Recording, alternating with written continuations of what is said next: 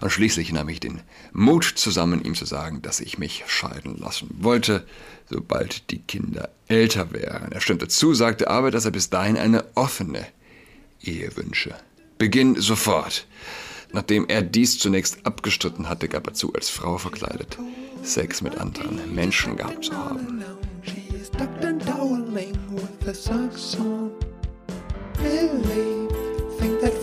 Hallo und herzlich willkommen zu Atlas Podcast. Mein Name ist Julian Adler. Ich hatte gestern Geburtstag am Gedenktage des, des heiligen Johannes Chrysostomus, ein Kirchenlehrer, berühmter Prediger, wohl auch ein politischer Mensch, politisch aktiv, der ähm, ja, ich glaube im 5. Jahrhundert nach Christus gelebt hat und den mir damals eine Betreuerin im Katechumenat, das ist die Vorbereitung auf die Taufe, wenn du also katholisch wirst, empfohlen hat als Patron, als Namenspatron. Er wurde es denn nicht. Jedenfalls gestern die Lesung war, äh, mittwochs mache ich die Lieder in der Kirche. Der Organist ist nicht da und ich suche die, die Lieder raus und stimme die einfach an. Ja, weil wenn niemand anfängt zu singen, fängt niemand an zu singen. Und äh, die Lesung, das ist die Lesung, die endet mit Wer Ohren hat zum Hören, der höre. Und das ist zufälligerweise auch die einzige äh, Lesung, also das heißt die einzige Lesung, äh, die ich mal in einem äh, Seminar in deutscher Literatur an der Humboldt-Universität vorgelesen habe. Ähm, was meine Mitkommilitonen, äh, ja, man war angetan. Jedenfalls, ähm, ja, Happy Birthday to me. Donnerstag ist heute. Donnerstags ist Schwimmen an der Schule meiner Töchter. Ja, ich lese aus einer E-Mail. Alle Kinder der dritten Klasse müssen teilnehmen. Sollte ihr Kind zu krank zum Schwimmen, aber nicht zu krank für die Schule sein, gilt Folgendes. Es ist für die Drittklässler innen keine Betreuung vorgesehen. Sie sollten also entweder trotzdem mit zur Halle fahren oder und so am Unterricht teilnehmen oder sie verbleiben bis 9.30 Uhr bei Ihnen. Versäumte Schwimmstunden gelten als Fehlzeiten und werden auch so auf dem Zeugnis vermerkt. Eine schriftliche Entschuldigung ist, wie bei jeder Fehlzeit, notwendig. Ausrufezeichen.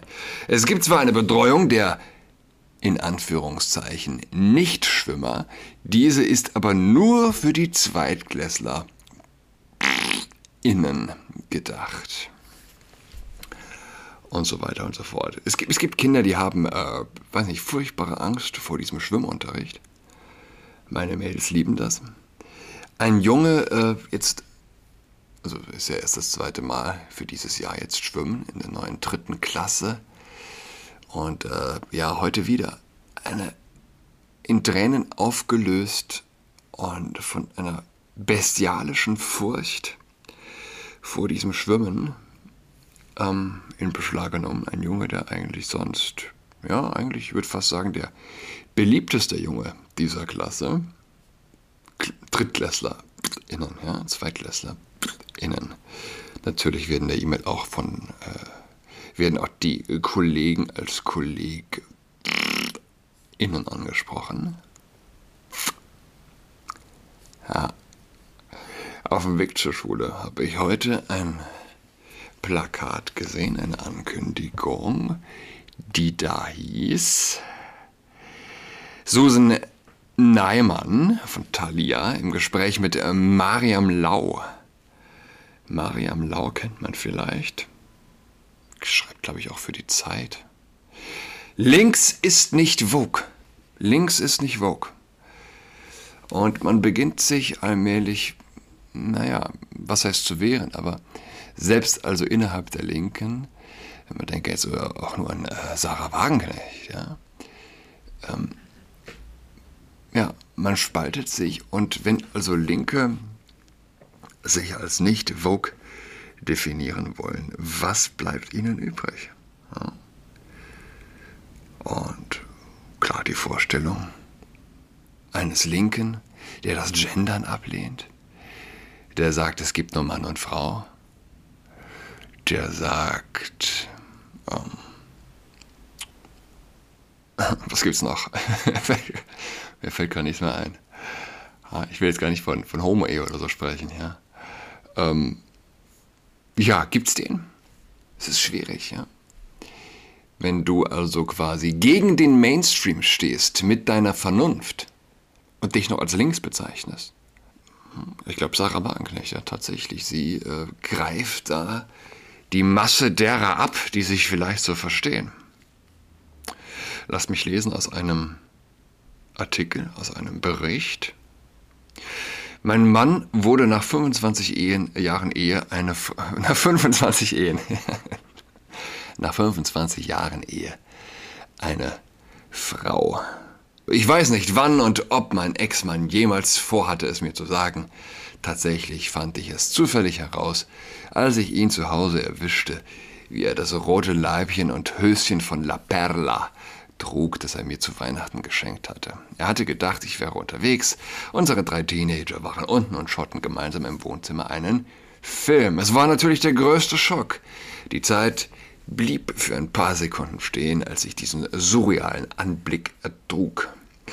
War das roter Lippenstift, den er trug? Um fair zu sein, es war ihm furchtbar peinlich. Wir waren seit 25 Jahren verheiratet und seit Anfang 20 zusammen. Er war zwei Jahre älter als ich und schien stabil zu sein. Ich liebte ihn. Wir waren eine glückliche, sehr glückliche, normale Familie. Zumindest kam es mir so vor.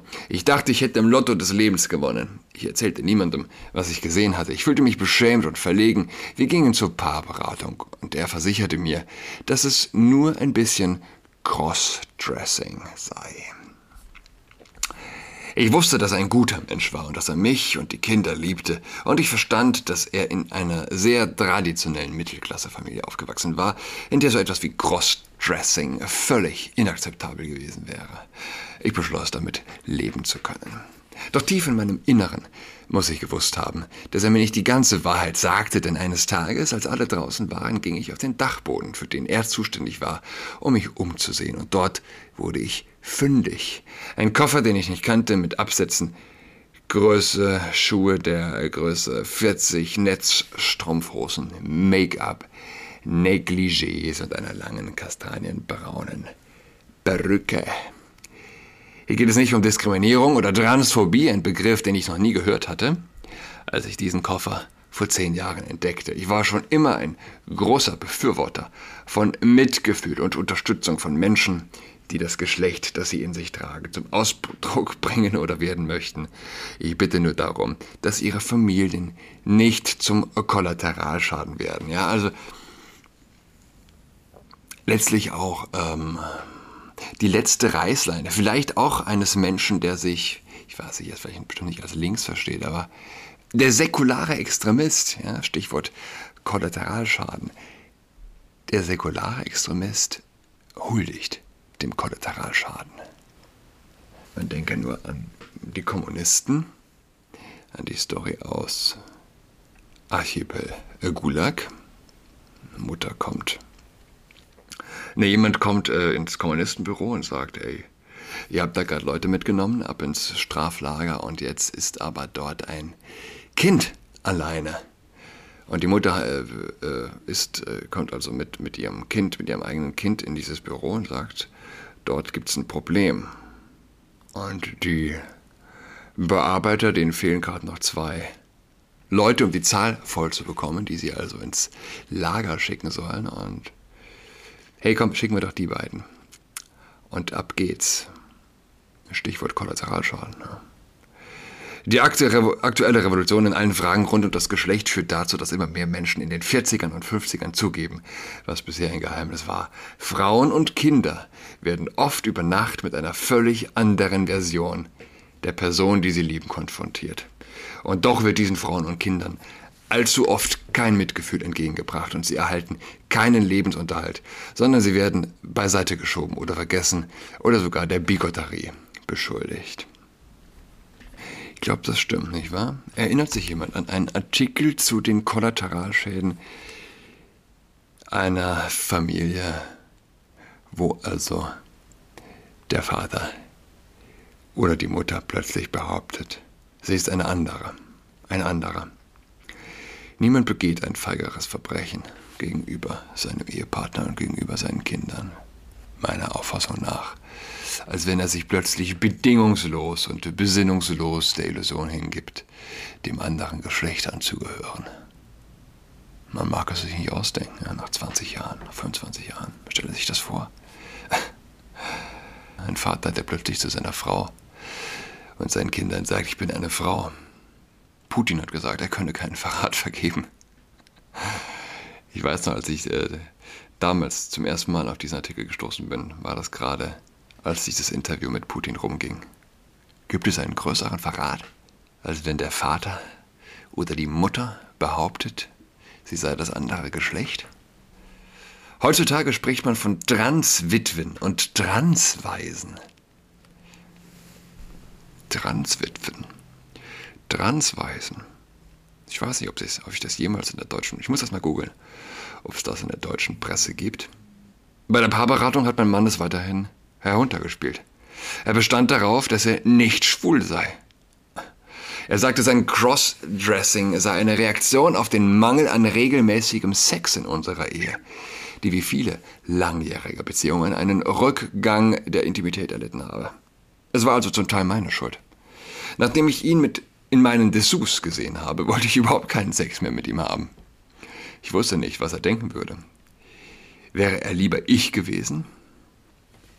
Aber er begann darüber, wütend zu werden, also zwang ich mich, den Frieden zu wahren, biss im Bett die Zähne zusammen und begann wieder regelmäßigeren Sex. Rückblickend versuchte ich verzweifelt, die, die Dinge so zu belassen, wie sie immer waren. Ich hätte alles getan, um die Familie nicht zu zerstören. Nach sechs Monaten wöchentlicher Beratung hörte er auf und behauptete, er sei bei einem Hypnotherapeuten gewesen und von der Notwendigkeit, Grossdressing zu tragen, geheilt worden. Unter anderem, weil wir im Schlafzimmer aktiver waren. Sex saves lives.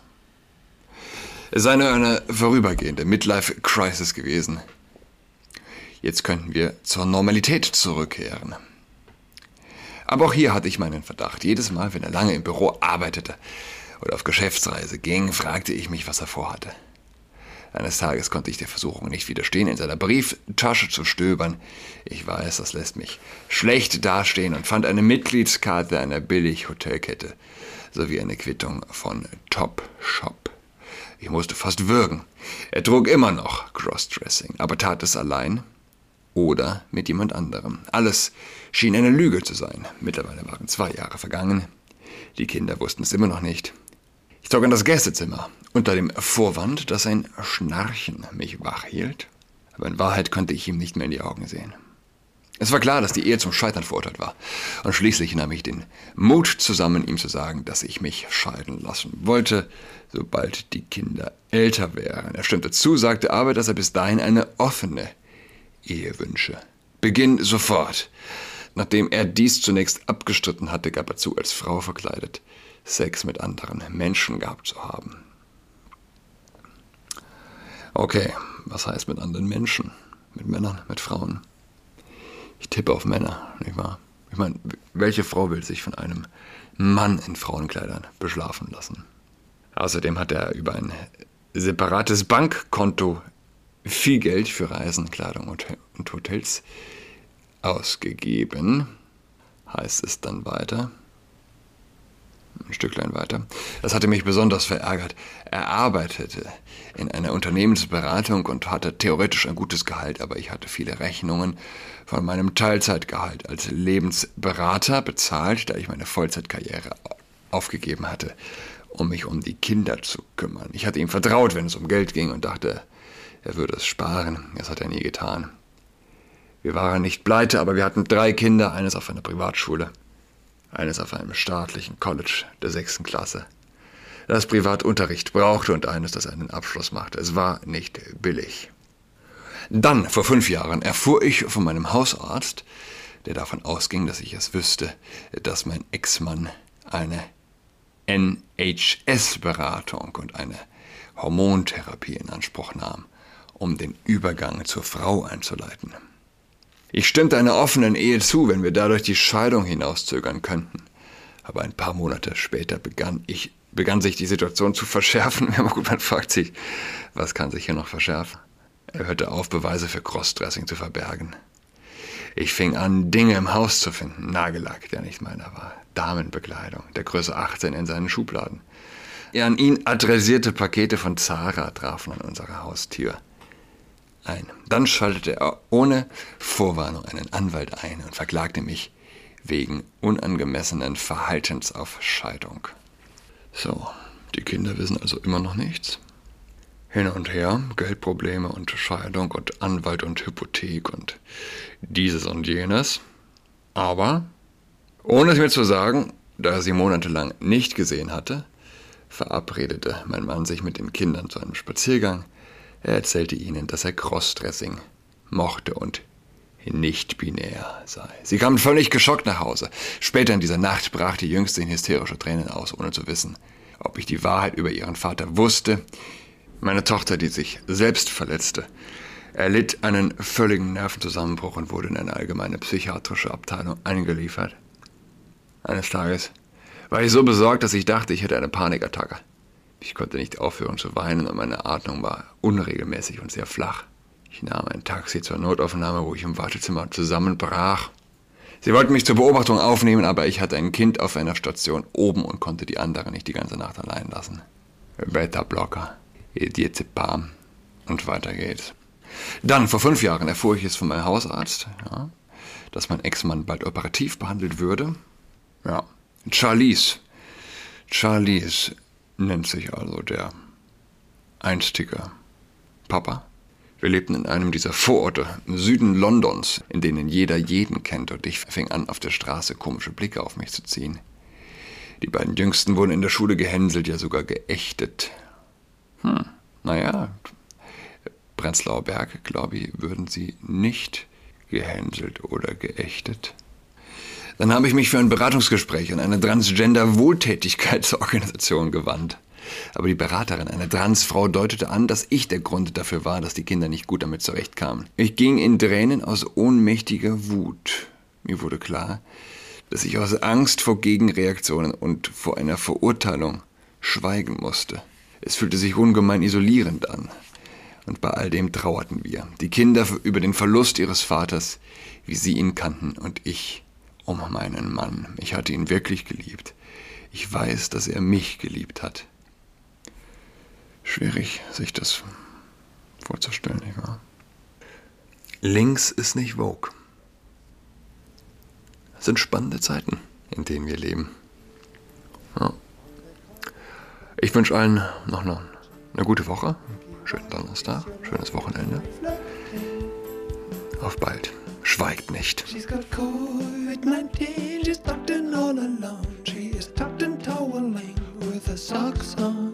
She's got COVID-19, she's tucked in all alone. She is tucked in toweling with her socks on.